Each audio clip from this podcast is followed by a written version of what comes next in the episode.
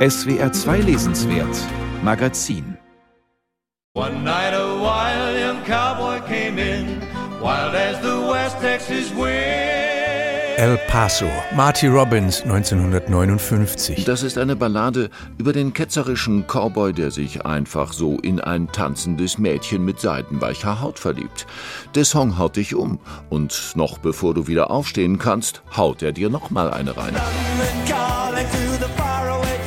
London Calling, The Clash 1979. Punkrock ist die Musik der Frustration und der Wut, aber The Clash sind anders.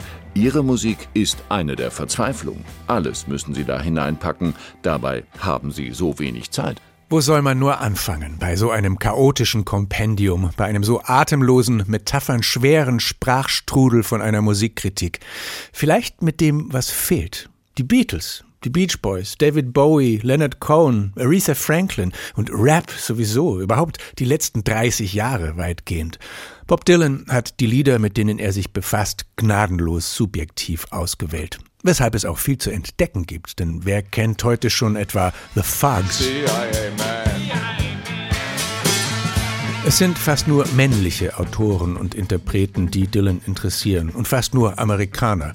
Durchaus revolutionäre Klassiker von Little Richards Tutti Frutti bis zu Ball of Confusion von den Temptations, legendäre Interpreten von Frank Sinatra und Ray Charles bis Elvis Presley, Johnny Cash und Willie Nelson, aber auch einige unerwartete, die Eagles, hätte man denken können, seien ihm zu glatt und Perry Como zu spießig, aber in ihm sieht Bob Dylan einen virtuosen Anti-Sinatra und amerikanischen Klassiker. Without a song, the day would never end. Er war schon ein Cadillac, bevor es Heckflossen gab. Ein 45er Colt, keine Glock. Ein Steak mit Kartoffeln, keine kalifornische Cuisine. Perry Como liefert ab. Kein geziertes Getue, keine hauchten über mehrere Töne gezogenen Silben. Zu den meisten Songs hat Bob Dylan zwei Texte verfasst. Happen von zwei bis drei Seiten. Im ersten beschreibt er jeweils die Stimmung und den speziellen Zauber eines Songs oder paraphrasiert bilderreich die Lyrics, wie um vorzuführen, dass er das genauso gut gemacht hätte. Im zweiten Abschnitt geht es dann oft um den jeweiligen Sänger, um Fakten, Hintergründe, historische Bezüge und ums Handwerk. Dylan registriert hier eine auffällige Einleitung, da ein ungewöhnliches Reimschema, kommentiert gesangliche Raffinessen, erkennt Melodien als bei Bach oder Rachmaninow geklaut oder Parallelen zwischen Bluegrass und Heavy Metal.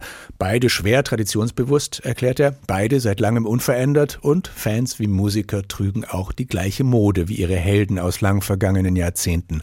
Anstoß zu diesem Exkurs gibt das wahrlich wahnwitzige Ruby Are You Mad at Your Man von den Osborne Brothers aus Kentucky. Ruby,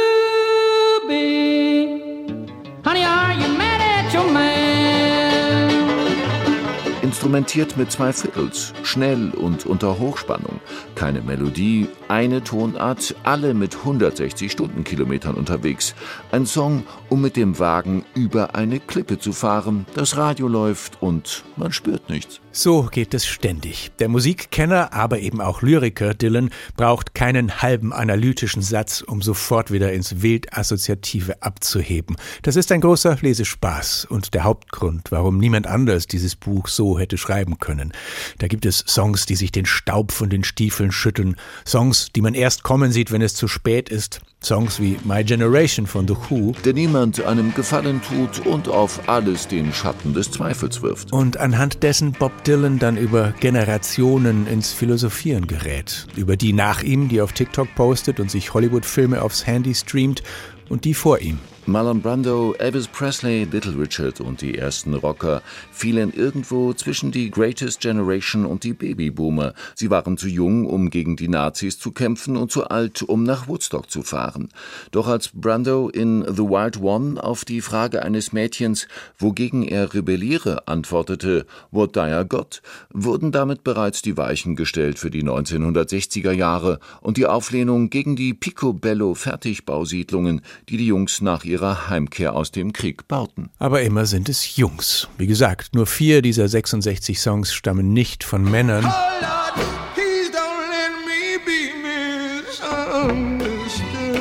Und im Kapitel etwa über die große Nina Simone und ihre Version von Don't Let Me Be Misunderstood bringt Bob Dylan es fertig, vor allem über den männlichen Protagonisten des Songs zu sinnieren, sowie über Albert Camus und Esperanto. Dazu wimmelt es im Buch von Stereotypen, Vamps und verführerischen Hexen, wobei das natürlich auch an den Frauenfiguren in den Liedern liegt. Wenn man Dylan das verzeiht und den akademisch pompösen Buchtitel noch dazu, kann man viel erfahren aus diesen Texten über das mächtige Format Song, in dem Stories und Philosophie und Zeitgeschichte und Drama und Selbsterkenntnis Platz haben, natürlich auch über Bob Dylan selbst und wie seine Songs ist das alles so bildstark und poetisch geschrieben und übrigens von Conny Lösch auch gut übersetzt, dass man gar nicht immer verstehen muss, was er meint. Aber geschrieben eben von einem Songwriter, einem Meister der Kurzstrecke. Das Buch am Stück wird etwas anstrengend. Man sollte in kleineren Dosen drin schmökern. Und natürlich die Musik entdecken, um die es geht.